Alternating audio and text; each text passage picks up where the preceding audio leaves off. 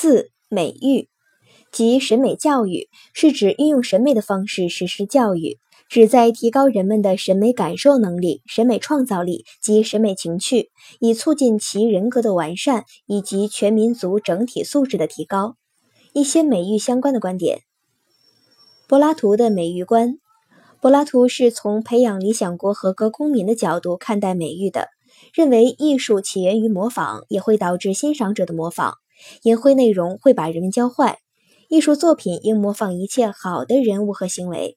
柏拉图特别强调音乐的感化作用。亚里士多德的美育观，他认为悲剧有一种净化作用。寓教于乐。是古罗马的赫拉斯在谈到文艺的功能时提出的一项原则。这项原则实际上是美育和道德教育相结合，它既重教义又重快乐。赫拉斯在诗意提出，艺术应当寓教于乐，既劝喻读者，又使他喜爱，才能符合众望。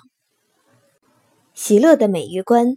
一七九五年，席勒出版《美育书简》。在书中，席勒第一次提出审美教育的概念，并对美育的性质、特征和社会作用做了系统的阐述。